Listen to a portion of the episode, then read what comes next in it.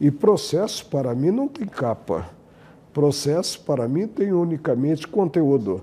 Eu não concebo, tendo em conta a minha formação jurídica, tendo em conta a minha experiência judicante, eu não concebo essa espécie de execução.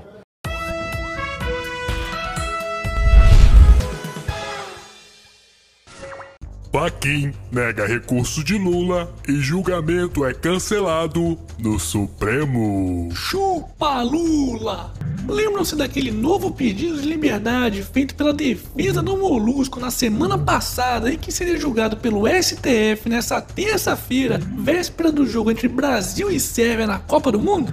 Pois é, esse julgamento foi cancelado pelo ministro Edson Fachin, que finalmente não facilitou a vida do Jararaca de nove dedos. Mas dessa vez ele não fez isso porque queria manter esse bandido na cadeia, não. Dessa vez ele foi obrigado, já que o TRF4, que é a segunda instância, aceitou o recurso de Lula ao STJ, o que acabou impedindo a subida para o STF. Ou seja, o TRF4 acabou driblando tanto o Faquin como o próprio STF e marcou um golaço melhor que qualquer um visto na Copa. Mas é bom não comemorar muito não, viu? Pois a defesa desse bandido recorreu mais uma vez ao STF, insistindo pelo julgamento de um novo pedido de liberdade.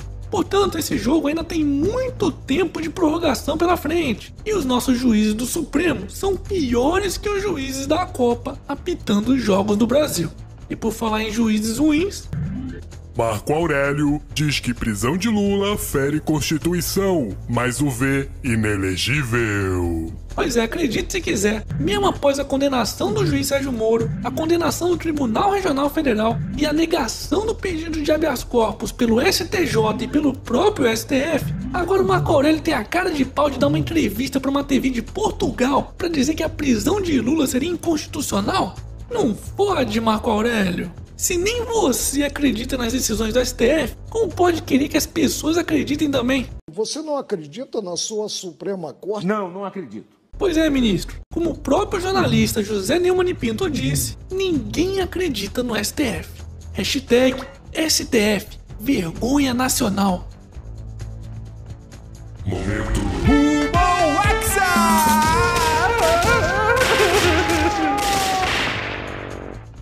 E quarta-feira tem mais um jogão do Brasil, hein? Dessa vez contra a Sérvia. E aí, será que vamos ganhar? Bom, mais uma vez, dentro de campo eu realmente não sei. Mas fora dele, parece que a gente vai perder mais uma vez. Olha só: PIB per capita. Brasil, 10.800 dólares. Sérvia, 5.400 dólares. Golaço! Para o Brasil! Taxa de desemprego: Brasil, 12,9%. Sérvia, 12,9%. Na trave! Índice de liberdade econômica. Dos 180 países analisados, o Brasil está lá atrás, na vergonhosa posição de número 153. Sérvia está no 80 lugar. Gol da Sérvia! Taxa básica de juros. Brasil, 6,5% ao ano. Sérvia, 3%. Gol! Taxa de assassinatos. Brasil, 30 para cada 100 mil habitantes. Sérvia, 1 para cada 100 mil habitantes. Gol da Sérvia! Bom, é melhor a gente parar por aqui, né? Apito árbitro. Hashtag rumo ao Hexa. Gilmar solta mais um da Câmbio Desligo. Não, não, isso não é notícia repetida, não. O pai Gilmar mandou soltar mais um ligado à quadrilha do Sérgio Cabral. Dessa vez, o indivíduo era acusado de ter participado de um esquema de corrupção que utilizava doleiros e ficou conhecido na Polícia Federal como Operação Câmbio Desligo. Mas o curioso é que há menos de duas semanas, o juiz Marcelo Bretas já havia aceitado as denúncias contra esse mesmo cidadão por lavagem de dinheiro e evasão de divisas. É, parece que toda vez que a Lava Jato chega próximo a algum amiguinho do Gilmar no Rio, ele fica louco pra mandar soltar. Por que será, hein? Hashtag rabo preso. Momento. Jabá! E ainda dá tempo de se tornar um patrão, assinante ou doador do canal do Otário e participar dos sorteios mensais de adesivos, gibis e até dos bonequinhos do canal. Para isso, basta se tornar um patrão através do Patreon, um assinante ou doador através do próprio site do canal do Otário ou ainda comprando qualquer um dos produtos na lojinha do canal. E aí, tá esperando o quê? Corre lá! Vou deixar os links aqui no izinho que aparece no canto da tela. Após críticas, Senado apaga a publicação no Facebook sobre efeitos da maconha. E para comemorar a Semana Nacional Antidrogas, a página oficial do Senado no Facebook e em outras redes sociais teve a brilhante ideia de postar uma imagem onde elencava os possíveis efeitos imediatos e do uso continuado da maconha, sendo que nos efeitos imediatos estaria até a possibilidade de morte. Você, maconheiro, vai morrer daqui pro Natal. Só que a realidade é que até hoje não existe nenhum caso de morte relacionado ao consumo de cannabis.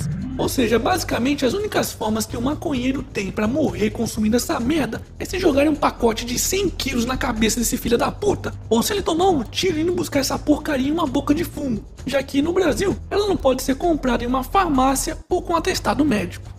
Portanto, se alguém quer realmente combater o uso desse tipo de droga, não vai ser através de fake news que vão conseguir alguma coisa, mas sim mostrando estudos realmente sérios relacionando o consumo de maconha a um aumento do risco de pessoas com predisposição genética a desenvolverem mais cedo quadros de esquizofrenia. Aí caberá às próprias pessoas decidirem se querem ou não assumirem esse risco consumindo essas porcarias. Aliás, da mesma forma como já é feito com o cigarro normal e o álcool. Hashtag ignorância mata. E para finalizarmos essa edição, Canarinho Pistola é barrado por segurança no hotel da seleção em Moscou. Gente, o Canarinho Pistola foi confundido com um torcedor na recepção da seleção e foi barrado na entrada. Isso não podia ser mais brasileiro, né? é mesmo, é. Barragos no baile, Foda-se. E esse foi mais um Otário News com as principais notícias do dia. E aí, curtiu? Então já sabe, né? Se inscreve nessa bagaça, mas verifica se tá inscrito mesmo e regaceira nesse like. Ah, e não se esqueça de conferir os otarinhos e otarinhas lá na lojinha do canal. Quero receber mais fotos, hein? Vou deixar o link aqui no izinho que vai aparecer no canto da tela. E amanhã, quem sabe, tem mais.